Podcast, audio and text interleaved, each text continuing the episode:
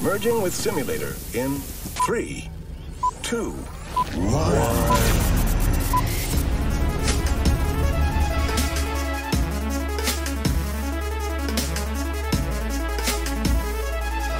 Hola, ¿qué tal amigos? Sean bienvenidos a un nuevo capítulo del podcast. Yo soy Mike Lennon, continuando con esta gustada sección que es Perspectivas. En esta ocasión, como ya pudieron ver, tenemos una invitada bastante especial, una amiga que conozco ya de hace, que son como 6, 7 años. Como seis años, más o menos. No, más, sí, como seis, siete.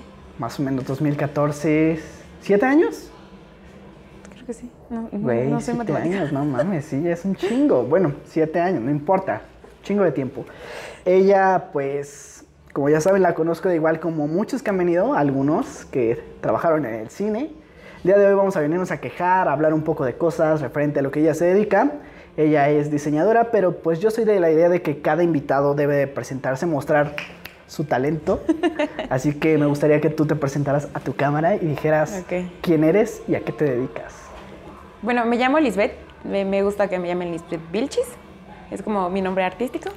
Este, estudié diseño y comunicación visual en FESCO Autitlán. Este, estudio, bueno, ahorita actualmente estoy trabajando como preprensista en el área de flexografía. Es mi primer trabajo formal en diseño. Me costó mucho trabajo encontrar un, un trabajo de diseño.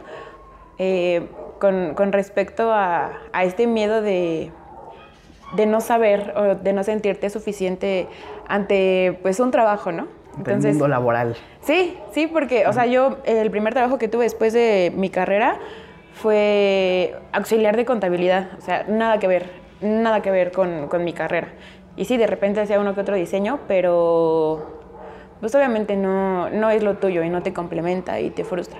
Entonces ya cuando llegas a un campo laboral de, de diseño es Enfocado a lo que eh, sí, aparte es, es, es como toparte con pared porque hay cosas que no sabes o cosas que tú crees que vas a, vas a, a tener ya el conocimiento porque lo viste en la escuela y Ya el no, güey, o sea, de verdad es, es completamente distinto.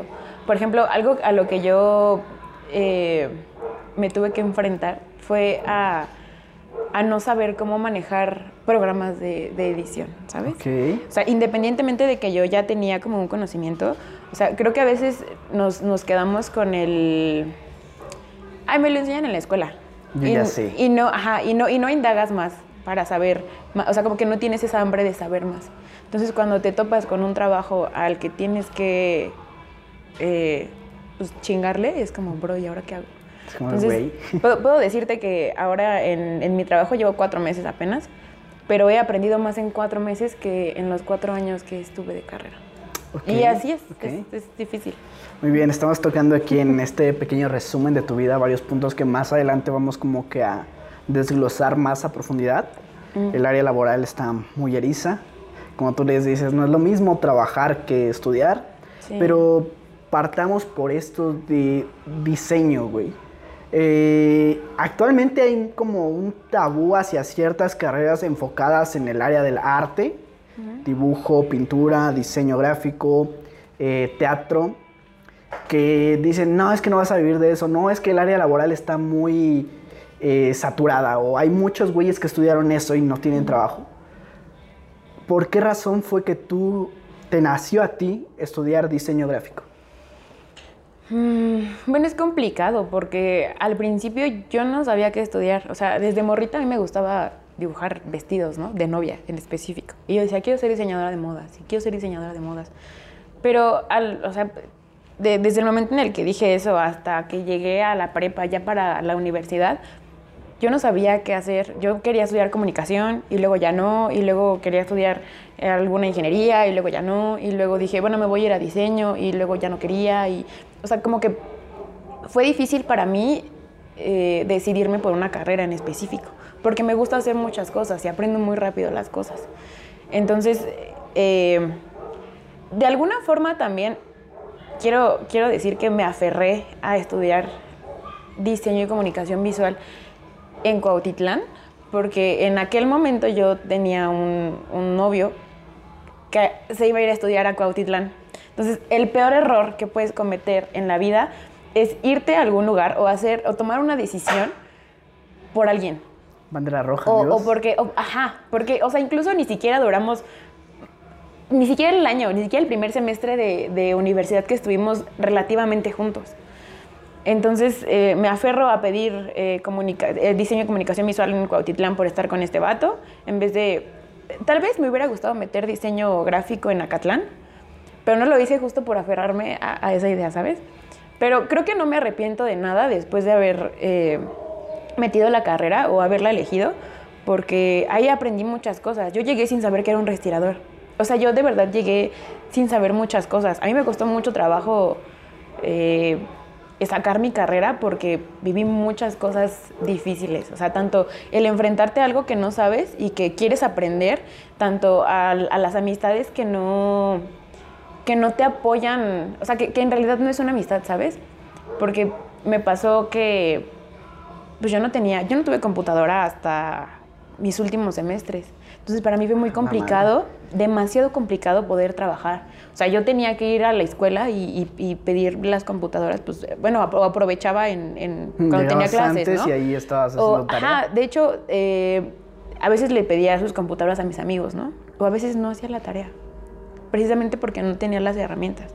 Pero, y, y digo, no, no, no quiero como juzgar la situación ni nada, pero creo que todo eso me enseñó, tanto personalmente como, como en, en la escuela, a, a darme cuenta de quién sí, quién no, qué sí o qué no puedo hacer.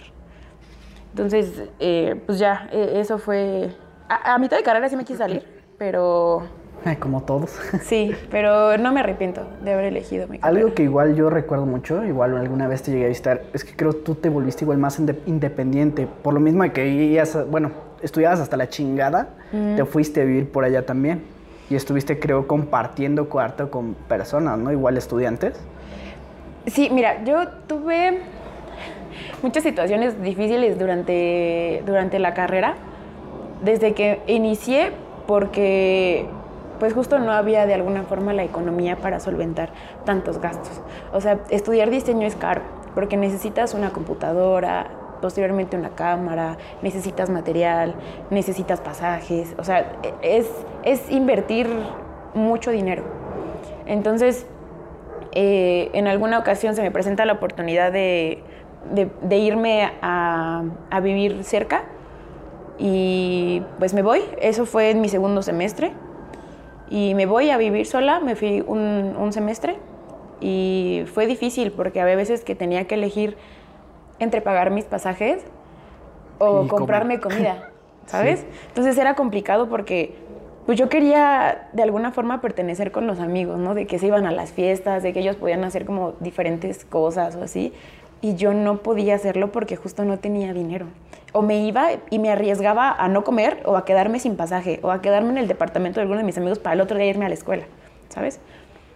Entonces, eh, es difícil vivir ese proceso de independencia y, querer seguir estudiando y querer seguir haciendo cosas o, pues sí, que te gustan. Pero sí, fue, fue difícil porque, pues por esta situación, porque a veces te come mucho tu estabilidad emocional y física a contraparte de, de tus eh, pues, prioridades que puede ser como la escuela. Que sí, mira, igual, pues sí, la vida social en la universidad es muy importante y aprendes, creo, mucho igual de la vida. Y a mí me tocó de manera personal que, pues yo, para empezar, estuve tres años sin estudiar por lo mismo de que nunca me quedé, siempre estuve un maldito acierto de quedarme en la universidad, en la carrera que yo quería, entre comillas. Creo que me desvié por mucho tiempo del camino. Pero tuve la oportunidad de estudiar en una escuela de paga becado, al 100. Y era de que estos chavitos venían de escuela de paga, de que si ellos salían a desmadre era a bares, antros y cosas más producidas. Sí. O sea, si yo aunque trabajaba y en un principio yo trabajaba y estudiaba y podía solventar ciertas, ciertas peditas, había un punto donde pues yo ya topaba con pared porque pues estos niños eran hijos de casa y a ellos les pagaban la peda. Algunos. Sí. O sea, no todos. Hay otros que sí vivían esta situación igual de que, o sea, lo que se puede. Pero bueno, volviendo a este punto, eh, dices que te enfrentabas a un estrés y una situación bastante difícil. Y ahora me gustaría hacer una contraria a este punto.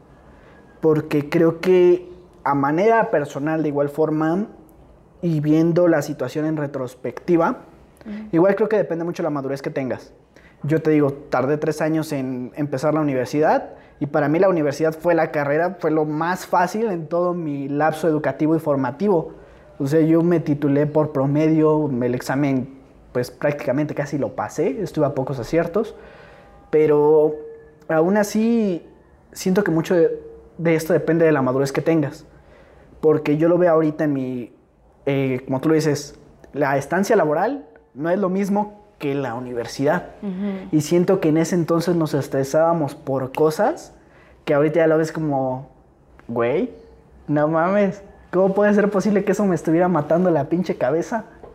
Me gustaría que ahora comparáramos esto de cuando tú terminas tu carrera, ¿cómo empiezas a ver el mundo laboral real enfocado a lo que tú estudiaste? Pues mira, de principio creo que cuando estás en la universidad, o al menos como yo lo viví, a veces se te hace fácil decir, no hago esto, no hago el otro. Te das la libertad o tienes la libertad de a veces no cumplir con ciertos compromisos o responsabilidades que tienes ahí. Porque dices, ah, pues lo paso después. O sea, como que tienes muchas chances. Bueno, al menos en, mi caso, ¿no? En, la carrera. Ya cuando te, te enfrentas al, al, a lo laboral, es complicado porque ahí ya no depende de ti completamente el que quieras o no quieras hacer las cosas. Entonces ahí te estresas, en, mira, en, la escuela creo que te estresas tanto por lo que te pasa personalmente como lo que no puedes tener o que no sabes hacer o que, o que decidiste eh, postergar para después. Y es lo que te estresa, ¿no? Como decir, ay, voy a dejar esta tarea para, para mañana o lo que sea. Y, y en el trabajo no, en el trabajo es inmediato. Entonces creo que el estrés laboral es aún más, más pesado que, que el estrés de cuando estás en la escuela. Sí, la verdad sí. O sea, yo lo veo como... En la escuela te podía valer, como tú lo dices. La, deja, no pasa nada. O si fracasas, lo puedes volver a intentar. Sí, porque... Repruebas un, perdón, mm. repruebas un semestre, una materia y dices, ay, no hay pedo, lo intento al que sigue. Pero en el trabajo no. Sí, porque de hecho, o sea, en, desde que yo, eh, yo estudié en CCH, entonces desde que estuve en CCH tenías muchas oportunidades de poder reprobar muchas materias, de poder este, meter muchos PAEs, de poder meter tus extras. O sea, como que tenías una gama de posibilidades muy extensa para poder pasar tus materias, ¿no? Como para decir, ah, pues no lo hago, me voy a la peda, me voy a esto, lo otro. Y postergabas eso para después, ¿no? Dices, ah, pues hago un extra o hago un PAE o lo que sea. Entonces, eh, eh, de alguna forma creo que eso te hace ser inestable con tus responsabilidades. Entonces, es lo que te digo, o sea, en, lo laboral ya no, ya no tienes esa chance de poder decir, pues lo hago después. Sabes, eh, yo a igual manera personal, igual está mal, algunos se van a molestar. Son muchos los que defienden a la UNAM y a CCH cabrón. Pero yo siento que está mal que desde temprana edad, 17, 18 años, 16 años, les den tanta libertad porque a muchos les gana el desmadre y es la razón por la que muchos no logran terminar su carrera o llevan arrastrando materias por muchos años. Tengo amigos que están estudiando su carrera y llevan como 7, 8 años sin poderla sacar, cuando en teoría una carrera debería durar entre 4 o 5 años. Creo que, mira, de alguna forma podemos ponerlo como en, en dos polos, ¿no? Por decir, no sé, alguien que viene de foráneo y, tiene las ganas de estudiar, pero a lo mejor no tiene la solvencia económica y tiene que postergar, no sé, un semestre o dos o un año, lo que sea, para poder eh, después trabajar y, enfocarse a su carrera, ok, ¿no? Es aceptable. Pero creo que de alguna forma estas personas que, que, se viven en, la fiesta y que quiero hacer y lo que sea, eh, aprovechan eso que a lo mejor es una oportunidad para personas que de verdad lo necesitan. O sea, hacen, hacen que las cosas se, tergiversen entre, entre la oportunidad y el tengo un chance, ¿sabes? O sea, porque yo también decía, ¿no? Como, güey, ¿por qué te vas a esperar más tiempo? ¿Por qué te vas a, a, a, echar tu desmadre si tienes cosas que hacer aquí, lo que sea?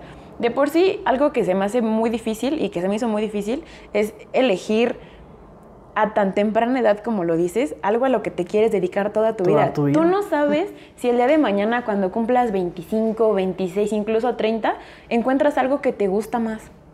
O sea, tú no sabes, tú no sabes si, si lo que estudiaste era lo correcto. Entonces, para mí se me hace una, una decisión muy difícil de, de estar tan chiquito. O sea, ni siquiera puedes hacerte responsable de ti mismo como para hacerte responsable de lo que quieres hacer en tu futuro, a menos que tengas demasiada eh, madurez para hacer las cosas. Entonces es complicado y a muchos nos ha pasado eso, ¿sabes? O sea, porque es como yo te decía, yo no sabía qué hacer, yo le preguntaba a mi mamá, o sea, imagínate, yo ya con, porque yo entré un año después a, a- a- al- a la prepa, que fue a CCH, y pues obviamente me retrasé todo un año. Entonces, en, en ese lapso, yo aún así, eh, terminando CCH, yo no sabía qué hacer. Y yo le preguntaba a mi mamá, ¿qué estudio? ¿Qué hago? No sabes No qué sabes hacer. ni qué pedo con tu vida. Ni siquiera sabes si te puedes levantar el otro día temprano. Ujú. Yo nunca he sido fan de levantarme temprano. No, nadie. Nadie es fan Nadie, de- jamás nadie. Ok, aquí nada más por morbo. Morbo. ¿Cuántos amigos o compañeros de CCH que todavía sigues en contacto, que tú veas en redes sociales, aún están sin terminar su carrera? De CCH, que continuaron y que aún sigan en esa etapa. Pues es que creo que está un 50-50. Porque. eh, O sea, de- yo soy muy amiguera. Mucho, demasiado. Yo hago amigos donde me paro. O sea, de verdad. Entonces, creo que una parte de, de todos mis compañeros, pues, empezaron su carrera bien, empezaron todo chido. Y a la mitad se embarazaron. A la mitad encontraron ot- otra cosa que les llenaba más que su carrera. ¿Sabes? Yo creo que de alguna forma la vida tiene, tiene que ser a lo que a ti te guste y no a lo que te imponga la sociedad de alguna forma. Porque, digo, yo, yo eh, decidí estudiar diseño, pero ¿quién quita que mañana me enamoro o, o- o descubro que soy buena para otra cosa? Que ti- no tiene que ver completamente nada con el diseño, no sé, para hacer repostería o lo que sea. Entonces, creo que yo no los juzgo, digo, Sí, y, no, y, no sería eh, justo, porque digo, cada quien hace de su vida lo que quiere, ¿no? Y creo que el, el no juzgar de decir, eh, es que tú no terminaste porque hiciste esto y está mal. Porque te ¿sabes? embarazaste. Ajá, o sea, eso, eso no tiene nada que ver. O sea, na- nada les quita. O sea, si ellos decidieron eso en su vida y eso es lo que, lo que van a hacer y es lo que les gusta, tú no tienes por qué criticar a las personas. O sea, si a ti te gusta y tú quieres decidir terminar tu carrera, hazlo por ti, deja al mundo rodar. O sea, en- en- a mí en nada me afecta que, que algunos se hayan dedicado a estudiar, eh, no sé, otra cosa o hagan tatuajes o lo que sea. Entonces, Güey, o sea, como tú lo dices, al final de cuentas tú tomas una decisión bastante joven sí. y en el camino puedes encontrar algo que, que te, te guste más. Tengo amigos que son, tienen una ingeniería y a pesar de que hayan terminado su carrera, terminaron siendo gerentes de alguna empresa o de algún local y ellos son felices con esa vida que tienen. No ejerciendo su carrera, pero teniendo el conocimiento para poder ejercerla y adaptarla a lo que ellos se dedican. Creo que eso es lo que más importa de la universidad o de este proceso formativo, que todos los conocimientos que tú adquieras los sepas aprovechar o adaptar al trabajo que tú vas a realizar posteriormente, sea o no enfocado a lo que estudiaste. Sí, porque al final es un proceso. Es un proceso de aprendizaje, es un proceso de, de aprenderte a soltar y de, y de aprender. O sea, es un proceso de aprender tanto a vivir, a elegir, a, a todo esto que, que tiene que ver con, con la vida, ¿no? También un punto importante que creo que a veces tapamos un poquito son los comentarios de las personas más adultas, ¿sabes? Porque siempre te juzgan, siempre es como, ay, es que te enteraste que fulanito de tal es abogado y, y trabaja de Uber. Tú no sabes cómo está el campo laboral de ese abogado. Tú no sabes cómo, con qué tiene que luchar ese abogado, con qué otros abogados tiene que luchar para poder tener un puesto. Y si a él le genera más dinero y, y le solventa sus necesidades estar de Uber, pues él va a ser lo mejor para él. Aparte ganan bien, cabrón. Fíjate que yo en este proceso, en para empezar como que desenvolverme más en las pláticas y en cómo llevar las entrevistas. Cuando empecé a trabajar había ocasiones que me quedaba hasta tarde y me tenía que venir en Uber.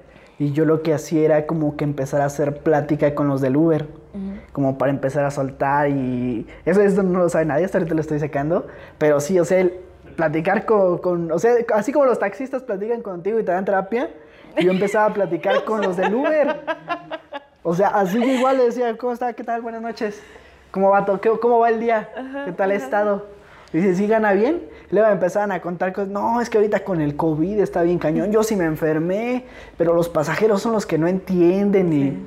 O sea, como tú dices, igual, volviendo al tema que tú comentabas, los, a veces la gente mayor es la que está muy encasillada en que si estudiaste para doctor, tienes que ser doctor. Y si no estás ejerciendo tu carrera, eres un, eres un fracaso. Sí.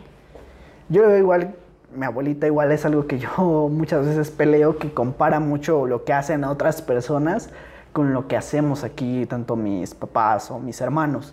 Dicen, no, es que tal persona ya, o incluso hasta gente externa, les gusta como que estar ahí Sí. diciendo qué es lo que hacen. Mira, a la sociedad le gusta criticar a los demás, pero no le, no le gusta que, Que lo criti- que critiquen, los ¿no? critiquen. Entonces, digo, a mí sí me da orgullo, ¿no? Cuando mi abuelita dice, ay, mi hija es licenciada. Pero- y digo, bueno, o sea, tampoco le voy a quitar ese, esa, esa emoción y esa ilusión. Y tampoco voy a decirle como, ah, es que no tiene que ser así. Porque ellos ya tienen como ese pensamiento. Lo que, lo que nos toca a nosotros como, como generaciones presentes es como educar a las que vienen para que ese tipo de situaciones o ese tipo de comentarios ya no les, les afecte, ¿sabes? Ni incluso a nosotros. Sí, o sea, y está muy, o sea, igual es muy difícil hacer que la gente mayor comprenda la carrera a la que tú estudias. Aprovecho aquí para hacer un paréntesis para pedir una disculpa por el ruido que se escucha. Como ya saben, grabamos en exteriores. Pero bueno, volviendo a esto que te decía, fíjate que yo quien, en un principio incluso grabando el podcast con quien tenía como que problemas era con mi abuelito. Mi abuelito es el dueño de esta casa. Y como que le, no es tan tolerante a que venga gente y de por sí en ese entonces estaba muy duro lo del COVID. Nosotros nos acabábamos de recuperar de habernos enfermado en diciembre y yo empiezo a traer gente para entrevistar. Y a él le molestaba que vinieran aquí personas como que externas a la casa y porque como nos veía tomar y nos veía que nos reíamos o platicábamos, no entendía qué era lo que hacía. Hasta que una vez por mi trabajo en Heraldo TV hicieron un como especial de- del lugar de la empresa y me vio que yo estaba en rodaje con mi jefe, o sea, en detrás de cámaras, y como el verme a mí en la tele, viendo cómo funcionaba mi trabajo, como que fue lo que le ayudó a él a entender cómo funciona lo que yo hago. Sí. El que viera cómo igual mi jefe entrevistaba a la otra persona y yo estaba ahí detrás de las cámaras tomando los tiempos o checando todo lo que se hacía, fue como entendió que era lo que yo hacía aquí. Y como que se volvió más tolerante con eso. Fíjate que yo también tuve una experiencia parecida cuando, cuando decidí estudiar diseño. Cerca de, de donde yo estudi- estudié vive mi abuela y unas tías. Entonces, no sé si lo lleguen a ver, pero si lo ven no me importa. La verdad. Eh, mi abuela me dijo cuando yo les dije, ay, es que voy a estudiar diseño, estoy muy emocionada. Yo estaba muy contenta. Me dice, ay, es que te hubieras dedicado mejor a ser doctora o licenciada o no sé, otra cosa. o licenciado, que, pero voy a ser Y yo, pues soy licenciada en diseño, pero licenciada. No, y, y me dijo, es que yo no entiendo cómo vas a vivir de hacer dibujitos. Y yo dije, ay, o sea, a mí me pegó en, en mi orgullo. Dije, oh, madre. ¿qué pedo con su ¿Qué- comentario? qué era lo que decía? O sea, que está muy... Ahí existe un tabú hacia carreras dedicadas al arte, al área 4. Sí, sí. Aparte, también sabes porque tengo un primo que, que es como el primer nieto, algo así, de, de- de la familia de mi papá, y él es ingeniero. O sea, y, y mis primos por parte de la familia de mi papá también son ingenieros. Uno, uno en- está en el poli, bueno, sí, do- son dos del Politécnico y otra que igual Parte está... Del poli. Los del poli son muy mamadores. digo, yo casi no convivo con personas del poli, pero te creo. Es que, es- en fin, perdón, perdón, antes de... No, no, no olvides tu punto.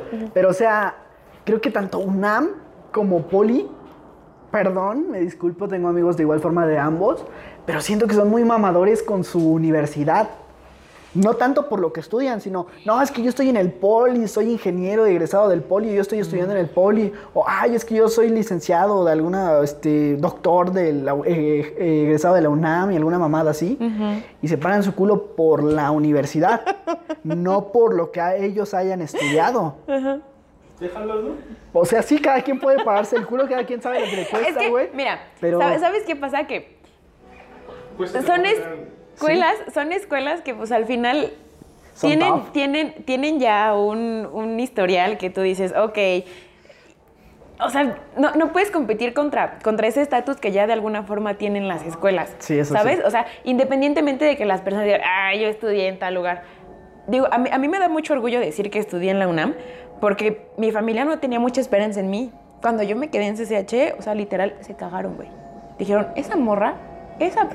Uno de mis tíos hasta me decía, güey, ay, te quedaste en una escuela de drogadictos. Y sí. Y yo dije, bro. ¿Y? ¿Y quién Posteriormente, güey, posteriormente sus dos hijos se quedan en CCH.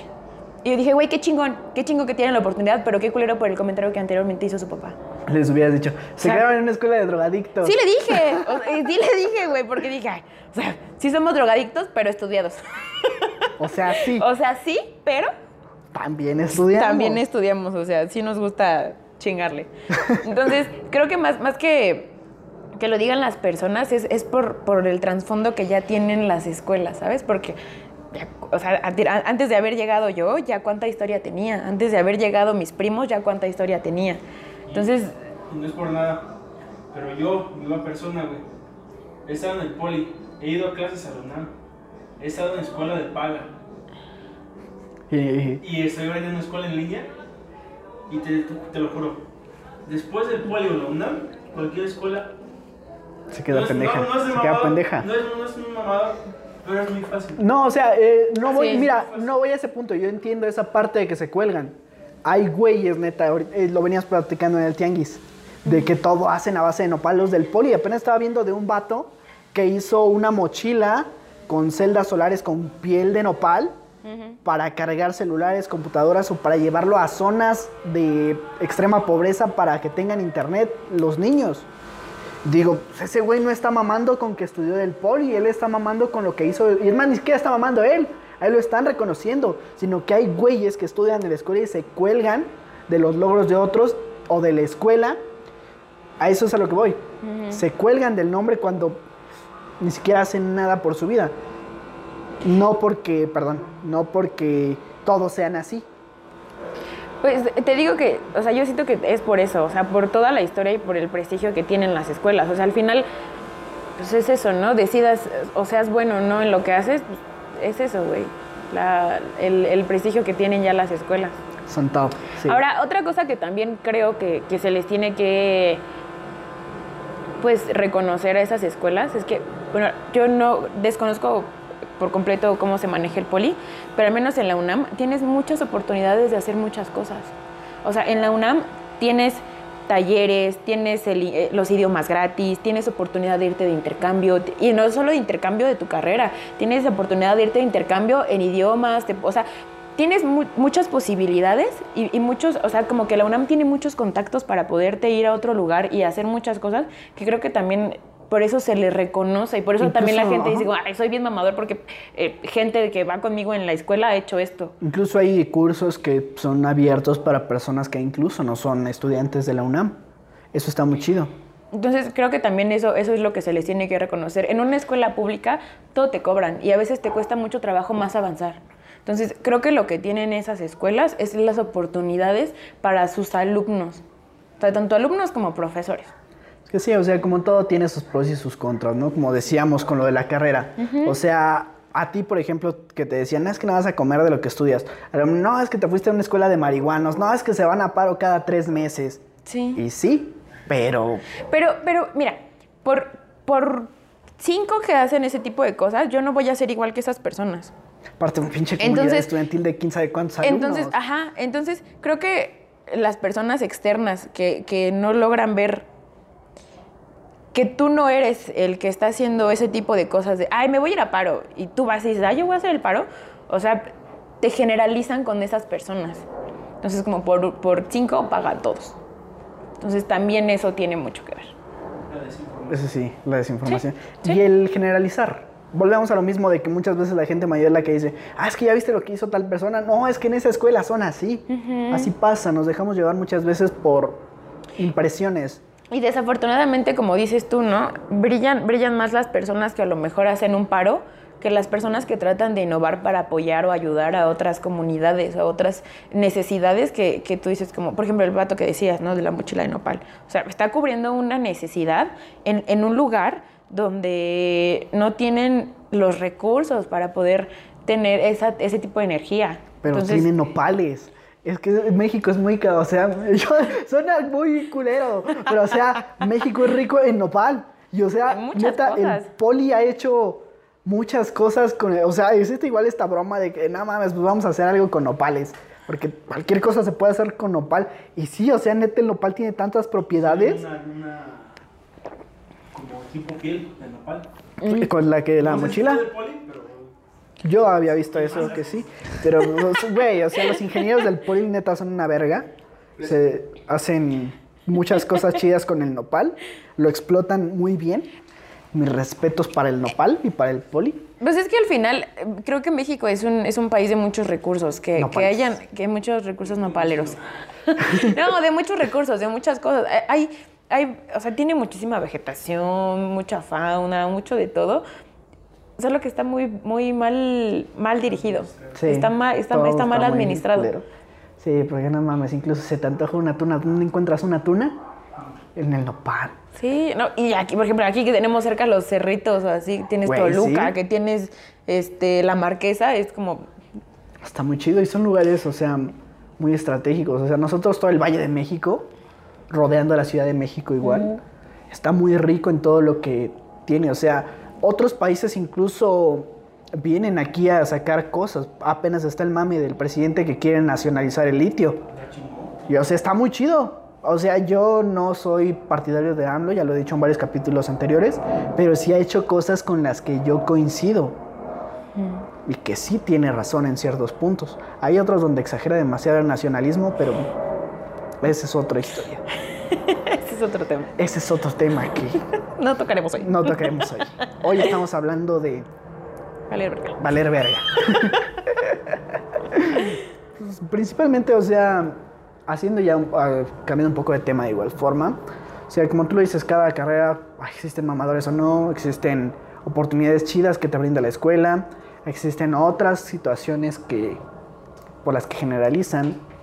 Pero ahora, continuando a lo que habíamos hablado de comparando vida laboral con vida escolar, cuando tú egresas, ¿qué tan complejo fue para ti encontrar un trabajo enfocado a lo que tú estudiaste? Mira, el, el- el primer tope que, que- al que te enfrentas cuando sales es que no tienes experiencia. Entonces, si no empiezas a tener experiencia desde que estás estudiando, sales con, con el riesgo de poder ganar cinco pesos. Y te digo cinco pesos con un sueldo muy bajo. O de entrar como becario, o de entrar como, como trae, lle- lleva y trae cafés. Güey, Entonces- eso te tira un, un parote, perdón. Te tira un parote encontrar un lugar chido donde hagas prácticas o donde estés de becario. Sí, sí. Pero eso mientras estés en la escuela, güey. Porque ya cuando sales y ya tienes o sea, y ya te das cuenta que tienes que solventar tus gastos o que tienes que hacerte responsable de, de tus, de tus recursos para comer, para vestir, para lo que sea. Pagar impuestos. Pagar impuestos. Los odio. Los odio. Este, ahí es donde te das cuenta que el ser becario en ese momento ya no te sirve. Porque te pagan 1500 o incluso al mes, güey. O sea, y eso no está chido. O sea, no está chido porque como no tienes la experiencia y no sabes, no vales. Incluso, hay, perdón, incluso hay lugares que no les pagan a los becarios.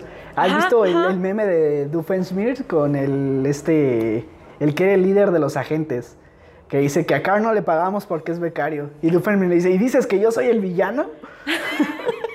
Pues así, güey, Así. O sea, es como en los, estos concursos que se llegan a hacer y, y pasa esto de que. eh, te pagamos con un reconocimiento.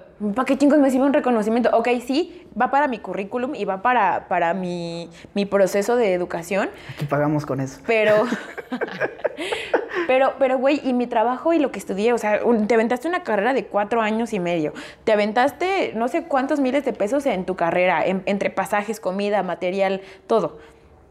Y sales y es como, ¿qué pedo, no?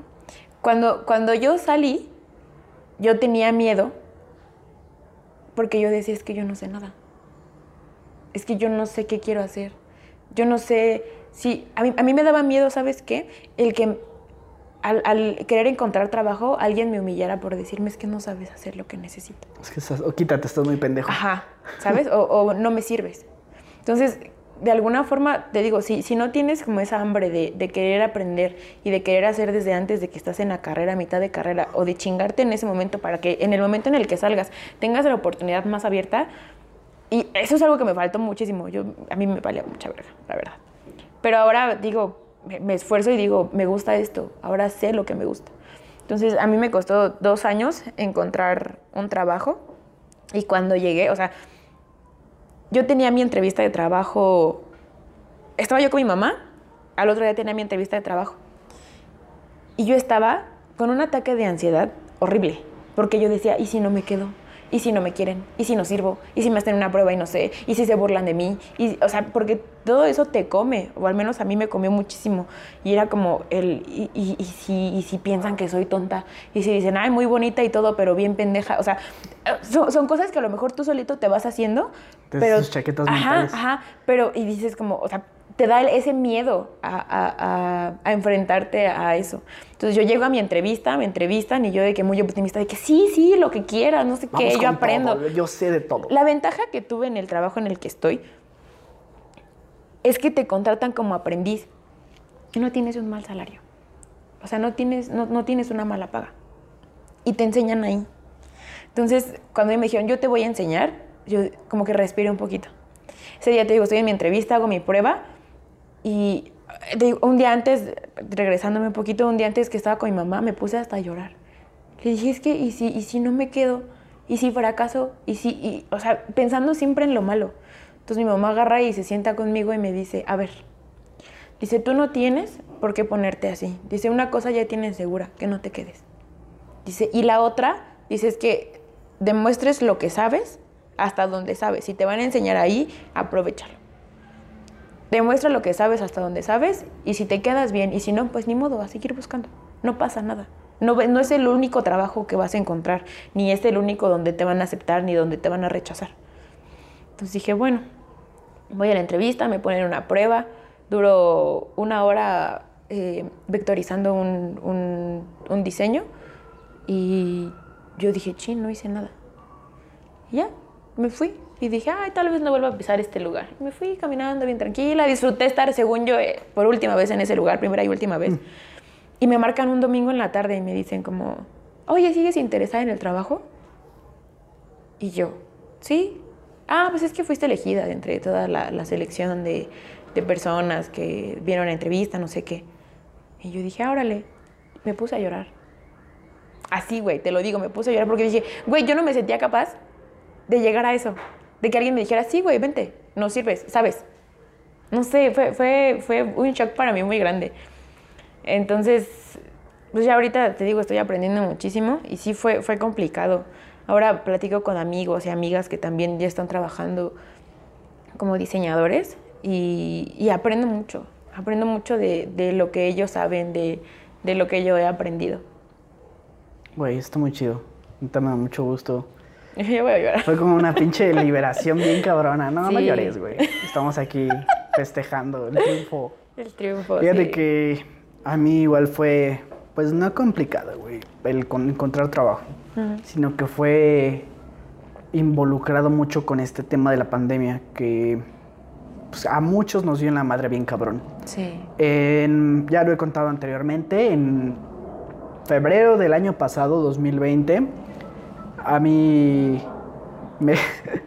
no desconcentres, güey. A mí me, me contratan o empiezo a trabajar por contactos de un amigo que él estaba, él se sale y me dice, güey, necesitan un diseñador aquí con Roger González.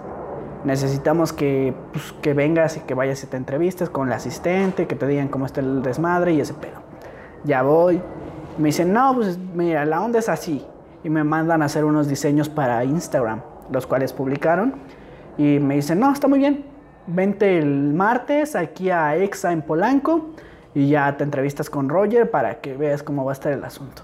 Voy ya con Roger y veo cómo está el desmadre. No, pues tú vas a trabajar desde tu casa porque ahorita vemos que la situación se va a poner difícil, puedes hacer home office, no hay bronca.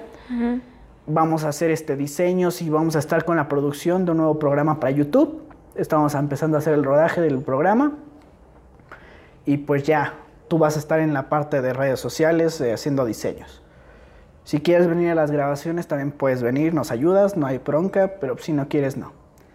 Para no exponerte. Estuve así trabajando con ellos dos semanas y en eso es cuando cierran todo. Roger González, como muchos saben, él está trabajando en Venga la Alegría, en ese entonces también estaba trabajando. Y uno de los primeros contagiados aquí en México fue Patricio Borghetti, quien está dentro de la producción o de los conductores de Venga la Alegría. Y no sé si recuerdas que mandaron a todos los conductores como dos semanas a cuarentena. Y es donde nos dicen, "No, se van a suspender grabaciones de todo. Fue lo último que yo me entero. Ya nunca me dijeron nada, ya nunca me hablaron para decirme lo del trabajo. Hasta ahí queda todo. Y así me pasó toda la cuarentena. Hasta que vienen varias situaciones que ya he platicado en otros videos. Todo el 2020 fue un año muy culero para todos. Demasiado. Y después de que nosotros nos, contagiam- nos contagiamos de COVID, eh, mi tío tiene igual un programa para la arquidiócesis de Tlalnepantla y ellos contactaron a que, al que es actualmente mi jefe para hacerle una entrevista y posteriormente él les dice, ¿saben qué? Mi colaboradora que se dedica a la edición se va a ir a otro estado y necesito que si ustedes conocen a alguien o si me pueden mandar a alguien de su equipo a trabajar conmigo. Y pues ellos dijeron, como yo les he ayudado a mi tío y al equipo de ahí de la arquidiócesis, dijeron, pues manden al sobrino de José María. Me dijeron, ¿quieres? Es con tal señor, no vamos a darle publicidad. Y insisto, no quiero decir quién es, porque no le conviene a él ni a mí. Es que él es un señor muy reservado, es, te es de la religión. lo hablamos pero- después. Pero lo hablamos después. El punto es de que voy a la entrevista. Eh, me entrevisto primero con la que es la que estaba encargada de, de la edición, perdón. Luego me entrevisto con él. Me dice, pues la situación está así, así, así. Hoy de hecho vamos a grabar. Quédate y de una vez vamos. Y mientras pones a hacerte una edición para ver qué tal, qué tan bueno eres. Ellos trabajan, no sé por qué razón, con Mac. Yo no estoy acostumbrado a Mac, estoy acostumbrado a PC, pero conoces los programas y más o menos funcionan igual, tanto Final Cut como Premiere. Dije, pues no conozco mucho los comandos, no estoy acostumbrado a trabajar en Mac, pero me rifo. Ese mismo día que yo llegué hice un anuncio porque iba a ser este Navidad, fin de año, para Reyes. E hice un spot de unos libros, unos cuentos para, para niños. Y me dijeron, ah, está muy bien, sale al aire ese mismo domingo.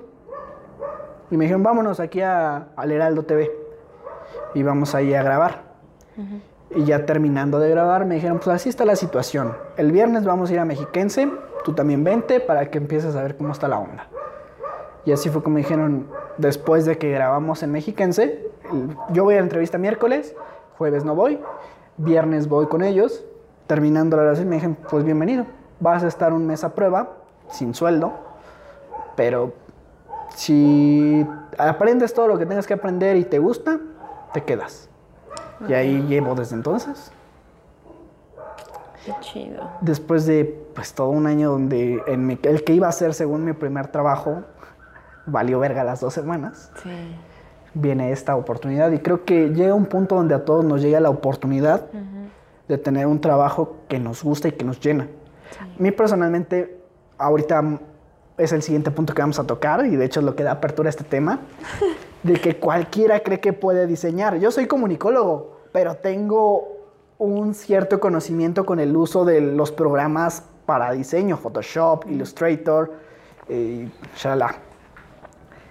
Y por eso fue que yo apliqué para el trabajo de diseñador, pero yo no tengo ni puta idea de cómo es diseñar. y la gente se va con esa idea de que, güey, nada más hace esto y es unas letras así de este tamaño y ya. Pero tiene un, un significado, un trasfondo cada cosa, el color. O sea, yo lo veo mucho en teoría de la imagen y yo lo he aplicado para otras cosas. Pero no es lo mismo que tú estudias la carrera de diseñador como tal. A eso es a lo que vamos ahora. Mucha gente se cree diseñadora porque utiliza Canva, porque sabe usar Photoshop o tiene noción de algunas herramientas. Pero tú a que estudiaste diseño, ¿qué opinión tienes de estos programas o de esta gente que cree que ser diseñador es fácil? Mira, el- es, es bien importante saber que todo conocimiento tiene una teoría. Porque el, el diseño sí, muy bonito, muy fácil, muy todo. Hago pero dibujitos. todo, ha- hago dibujitos y de eso vivo. Pero todo tiene un porqué. O sea, es como tú hablabas, ¿no? La teoría del color. O sea, to- todo trae teoría detrás de, de, de un, no sé, una imagen, un publicidad, lo que sea.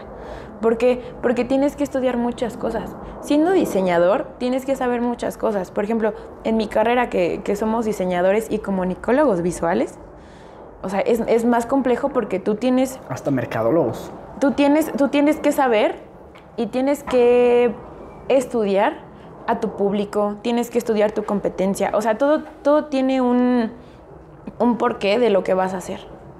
Entonces, cuando llegan estas personas que, que por aventarse un curso o por tener una carrera medias o Por saber o utilizar Canva. o por saber utilizar es- eh, sí estos recursos que pues al final son recursos muy buenos cuando no tienes oportunidad de tener la computadora y lo puedes hacer en el Es teléfono más, hasta el dinero. O sea, hay gente que quiere hacer su diseño personal a su gusto y busca este tipo de plataformas, este tipo de programas, y ya buscan ahí como cosas prediseñadas o prearmadas y ya lo van mezclando ellos, pero no es lo mismo. No, y aparte, ¿sabes qué pasa? Que entonces tú no tienes una identidad. Para la inmediatez de cuando estás, no sé, en el transcurso y te, urge hacer un diseño o estás de viaje y, no tienes las herramientas, pues está padre, ¿no? Porque a lo mejor puedes tú más o menos moldear algo. Pero, por ejemplo, estas, estas pequeñas empresas o personas emprendedoras que dicen, ay, es que este me gusta. Y es un logo que ya está hecho y que está en la red y tú no sabes si otra persona ya lo utilizó, entonces ya ¿Tiene no tienes... de autor? Ajá, ya no tienes una identidad tú. O sea, y, y- y la función del diseñador al momento de hacer identidad gráfica es justo eso, identificar y hacer un diferenciador en la persona que está haciendo su trabajo. Por ejemplo, no sé si tú te dedicas a vender plantas y, y quieres hacer un diseño, obviamente tú, tú- tú vas a, a contratar un diseñador, bueno, si es que así lo quieres, y le vas a decir, bueno, mira, a mí me gusta este tipo de cosas, mi proyecto es así, me gusta esto, o sea, le das especificaciones para que el diseñador empiece a, a girar su ardilla y te haga algo que te identifique solo a ti. Es como por decir, eh, Coca-Cola tiene una marca muy, muy, muy marcada. Muy marca, muy reconocible. Entonces, y, y tiene, tiene eh, su identidad muy, o sea, tú ves la colita nada más de las letras y ya sabes qué es. Ves una letra nada más y ya ajá, sabes qué ajá, pedo. ves la silueta y ya, o sea, asimilas los colores y ya sabes. Entonces, eso es darle identidad a las cosas. Y hay muchas, muchas, muchas veces que eso no lo hacen las personas que creen que saben diseño. El tener la teoría y el tener el conocimiento de poder decir, esto lo hago justificándolo con, con esto, ¿sabes? O sea, como tener un respaldo de decir por qué hice lo que hice. Entonces, el hacer por hacer tampoco vale, porque el hacer por hacer es, es no, no explotar tu creatividad, no explotar tu conocimiento como, como, como diseñador. Entonces, creo que, creo que también vienen a, a desprestigiar el trabajo, porque si yo tengo una carrera y tengo un título y tengo ya muchas cosas por detrás y yo te quiero cobrar 10 pesos por hacerte un diseño y hay otra persona que te dice que te cobra dos, es como, bueno, yo te cobro por mi conocimiento, esa persona te está cobrando porque necesita por el material. por, si vas por con el que de los rótulos, Ajá, ajá, ajá. Pues sí, güey. O sea, no, no, no, no le hallo. o- aparte, no mames, qué desmadre satisfacer al cliente.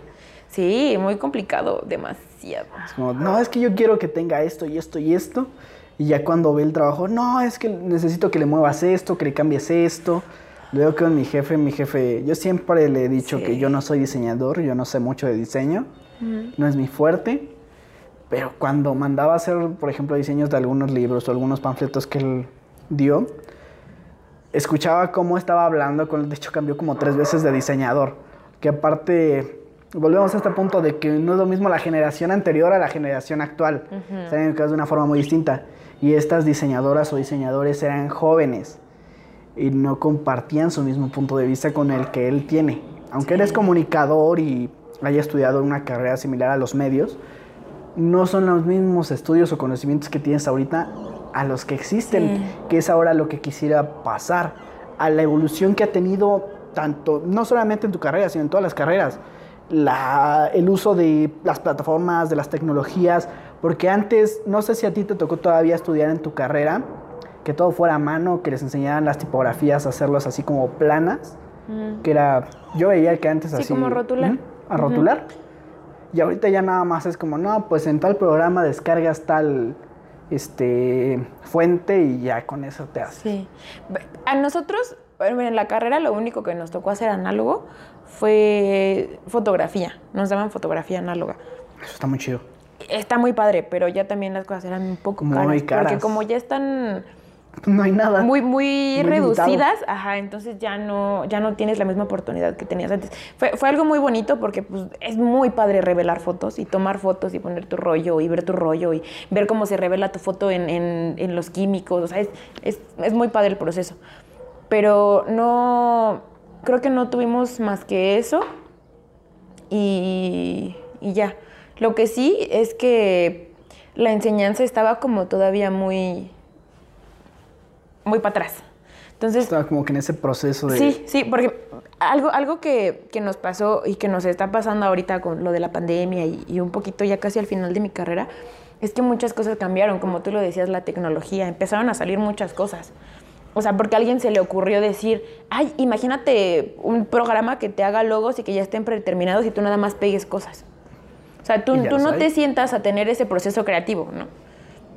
Entonces, este, pues sí, de alguna forma sí se quedaron algunas cosas medio obsoletas, pero hay otras que sí empezaron a innovar y yo espero que pues de alguna forma empiece como a cambiar tantito el chip también de, de- de- o sea, de todas las carreras y de, de todo lo, lo laboral, porque pues al final nos va a comer la tecnología si no nos Sí, apuramos. aparte, o sea, también adaptar este, los conocimientos, eh, digamos, este, análogos a las tecnologías. Por ejemplo, yo lo veo mucho con las tabletas que utilizan los diseñadores para dibujar, Ujú. Que es con una plumita digital, no que con el pinche ratón o con el touchpad. Es un desmadre, me caga un eso. pedo. Yo sé dibujar entre comillas, pero no me gusta a mí utilizar, hacer diseños con el ratón. Porque no puedo y me quiero comprar mi tableta gráfica para hacer ahí yo los, los diseños. Pero sí es un pinche gasto ahí. Sí, fíjate que al final, digo, yo aprendí a, a- vectorizar con, con el mouse. Yo sé vectorizar muy rápido con el mouse. Te acostumbras. Y sí tengo una tableta que me prestan. No es una tableta eh, como tal. Es de esas Wacom que tiene como puntitos, así. Este. Y también la he usado, pero yo creo que falta de. de pues de costumbre, Costumbre. utilizarla. Pero yo con el mouse en chinga te vectorizo las cosas, en chinga te muevo las cosas y ya las sé usar y con el teclado también. Y estás con los comandos y con el mouse. Luego estoy con una mano así con el mouse y con la otra. O sea, con, un solo, con solo la mano estoy con el teclado, con, con el mouse y estoy en chinga. Y yo así.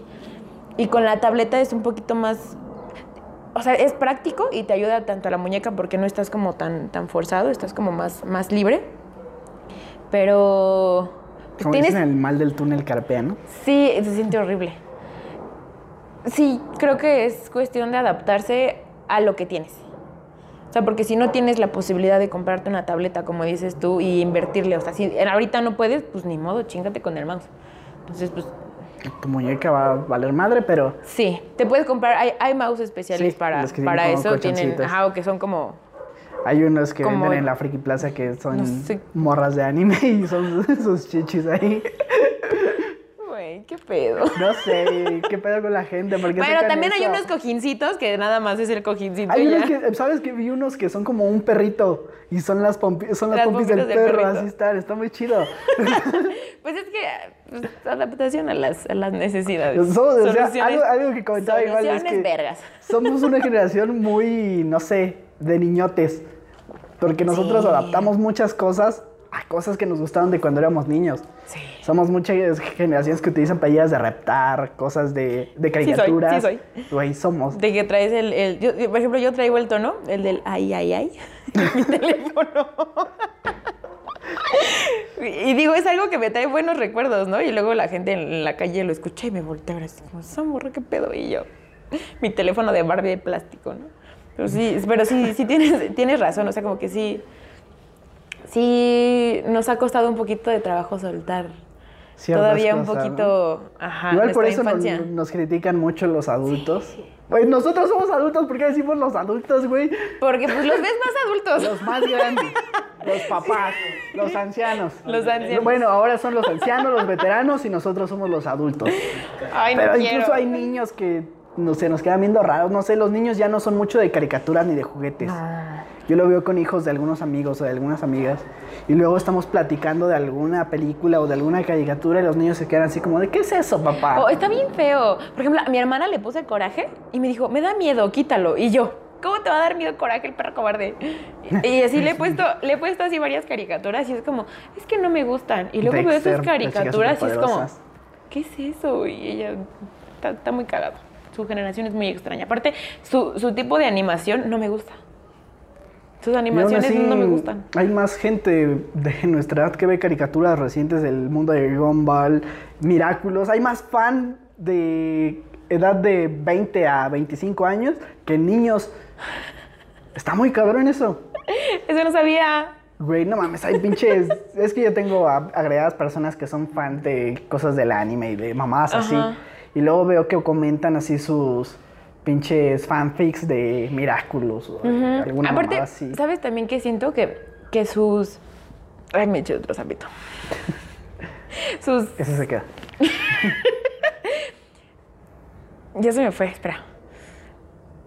Sus, sus temas de caricaturas son como muy educativos, como muy, muy así de, ay, te voy a rescatar con mi no sé qué. Y, y, o sea, si tú te pones a ver Coraje, si te pones a ver La Vaca y el Pollito, si te pones a ver Fíjate, ah, este, güey, no, el Ren y Stimpy, güey, te pones a ver el campamento, güey, ¿quién, veía el ¿quién conoce el campamento de Laszlo? Todos.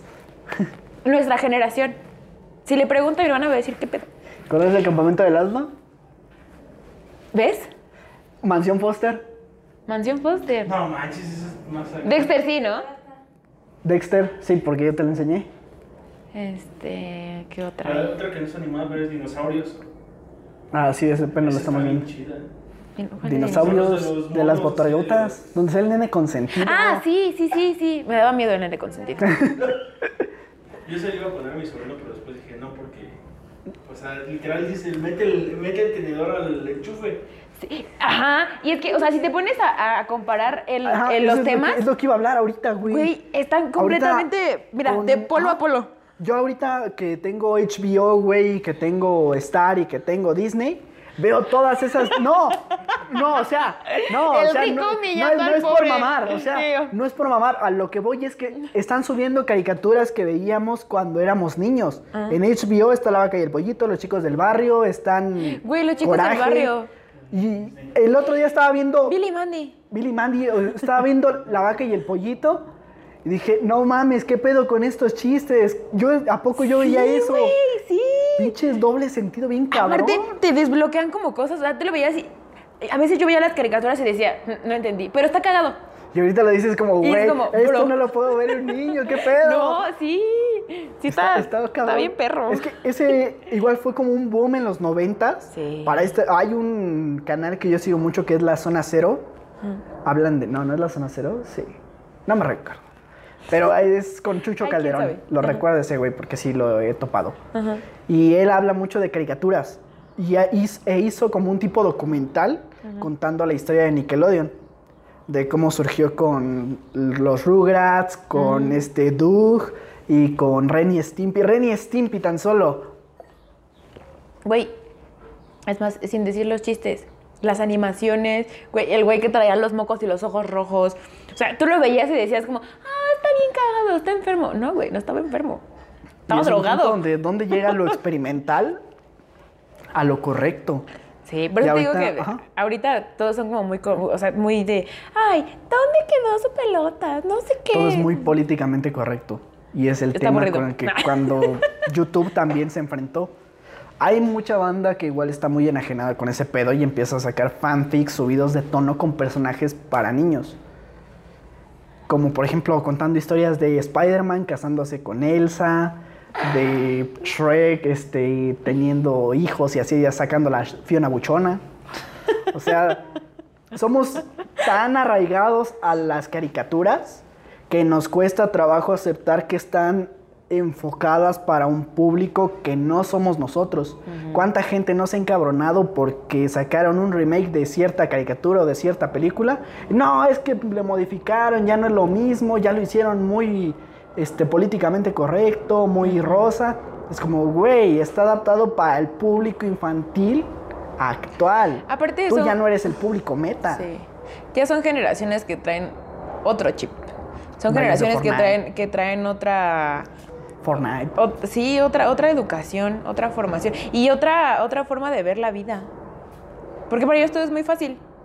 O sea, yo, yo pocos niños conozco, güey, que salen a jugar o jugar. salen a gritarle, vamos a salir a jugar. Yo me acuerdo cuando iban a tocarme a mi casa, güey. Yo rogaba. vas a salir a Me jugar. tocaban el timbre de mi casa, güey.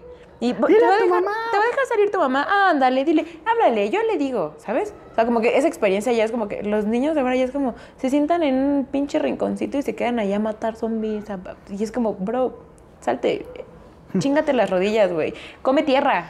Hay, hay una entrevista donde Facundo dice que le dice a su hijo, haz desmadre, haz travesuras, no sé, aviéntales caca de perro a los vecinos. Sí, Haz cualquier sí. cosa, deja de estar enajenado con el pinche celular. Y es que aparte ya no tienes vida social. O sea, te, te encierras tanto. O sea, a Tu lo vida mejor social sí. es esto. Sí tienes, sí tienes, pero ya no es personal con. O sea, ya no es persona a persona, es mi teléfono, tu teléfono, tú.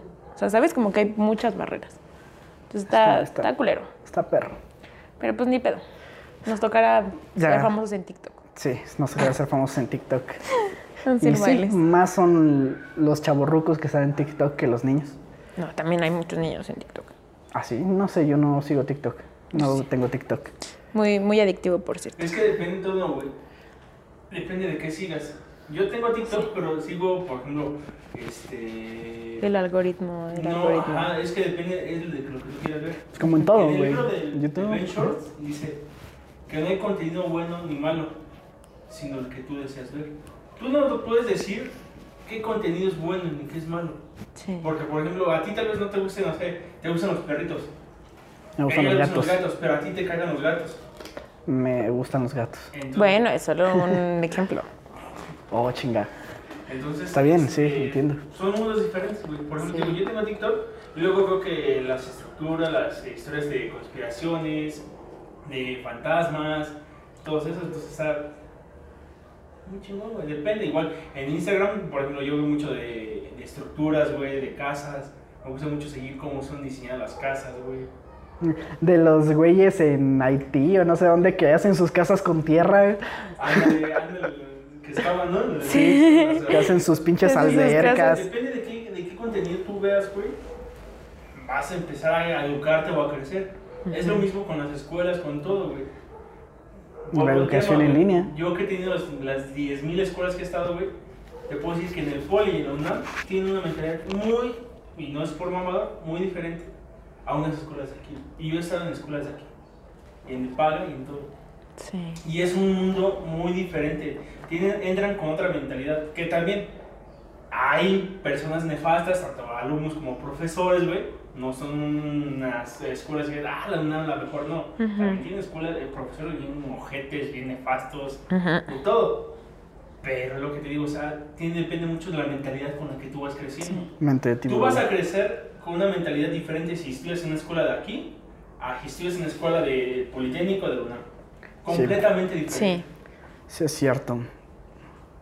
Sí, en eso tiene razón. Yo, yo cambié mucho mi forma de pensar cuando, cuando entré a CCH y más cuando estuve en la universidad, que mi mamá me decía, ay, en esa escuela te hicieron bien rebelde, no sé qué, y yo era como, no, bro. Ya no crees en niño. Y yo, sí, güey, o sea, empiezas, empiezas a juzgar por ti mismo lo que es bueno y qué es malo para ti, qué es lo que tú quieres consumir y qué es lo que no, qué es lo que quieres creer y qué es lo que dices, esto no lo creo.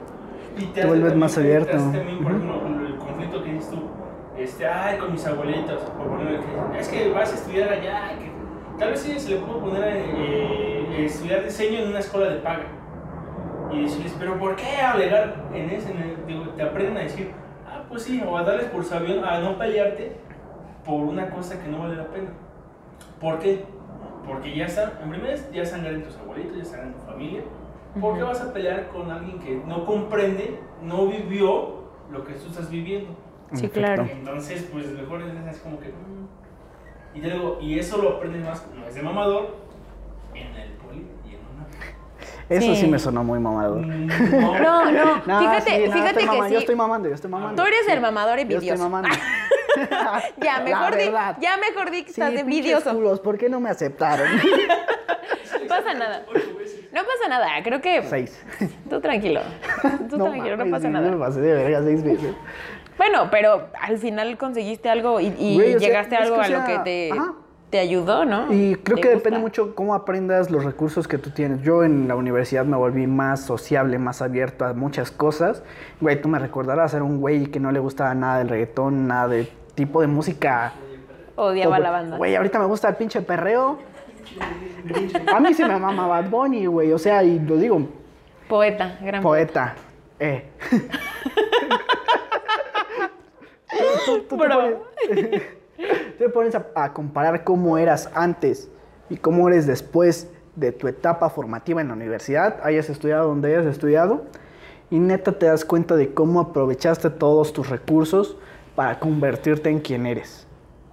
Y salir adelante por tus propios medios, así hayas tenido una vida de la mierda, así hayas tenido todas las oportunidades que te dieron tus papás, no importa cómo hayas tú vivido, afrontado esa etapa formativa. Lo importante es cómo aprovechaste eso y cómo lo sigues aprovechando ahorita. Así como lo utilizas para tu futuro. Ya para concluir, me gustaría que tuvieras una recomendación del por qué estudiar diseño, por qué dedicarse a alguna carrera, no sé, algún mensaje motivacional para las personas que nos están viendo. Pues más que alientarlos a estudiar diseño, creo que tienen que hacer siempre lo que les gusta. Sea lo que sea, no importa si tienes una carrera, no importa si, si los demás te juzgan, si tú eres feliz y te llena, tienes que hacerlo. Y, y creo que una de las cosas muy importantes que también tienes que entender es que todo lleva esfuerzo, tiempo y dinero. Y si no tienes dinero, hay que saber cómo generar, cómo organizarte, cómo, cómo solventar esa necesidad de no tener una cosa con, con otra. Entonces, eh, creo que lo mejor que, que pueden y podemos hacer en la vida es siempre seguir lo que nos gusta, sin, sin importar lo que los demás digan, sin importar lo que los demás quieran para nosotros o que crean que es lo mejor para nosotros. Siempre hay que defender lo que amamos y hacer eso. Muy bien, perfecto. Ya. Pues muchas gracias por venir a hablar de Sí. tu vida, No, ¿de qué? por contarnos un poco de cómo fue encontrar este trabajo que ahorita veo que pues te llena bastante, te gusta bastante. No te creas también. Sí, levantarse. tiene- tiene sus pros, sus Nah, contras, sí, ¿no? Me levanto a las 4 de la mañana, me voy, cuatro y media, me voy cinco y media, me hago hora y media a mi trabajo, salgo de mi trabajo a las 5 de la, de la tarde, llego dos horas después a mi casa. Entonces también es desgastante, pero es solo temporal. O sea, Vamos es por algo más. Eh, eh, de alguna forma tienes que chingarle un poquito para, para sacar recursos y sacar cosas chidas. Lo que tú quieres. Muy bien. Sí. Ok. Pues bueno amigos, creo que por el momento esto es todo. Les agradezco por haberle dado a reproducir este video. Ya saben que se pueden suscribir al canal. De igual forma está el canal de primer plano para que nos sigan. No hemos subido, no hemos subido nada aún, pero pronto, pronto volveremos. Si antes de irnos, ¿cuáles son tus redes sociales si quieres que te sigan? Este, en Instagram aparezco como Rebelde Vilchis, en Twitter igual, y en Facebook como Lisbeth Vilchis. Este, si en algún momento quieren hacer algo de diseño, alguna orientación, algún trabajo, pueden contactarme vía Instagram. Muy bien, perfecto. Gracias. Síganla. Todos los accesos a sus redes sociales, los links están en la descripción. Y sin nada más que decir, yo soy Mike Lennon y nos estaremos viendo o escuchando en un próximo podcast. Bye.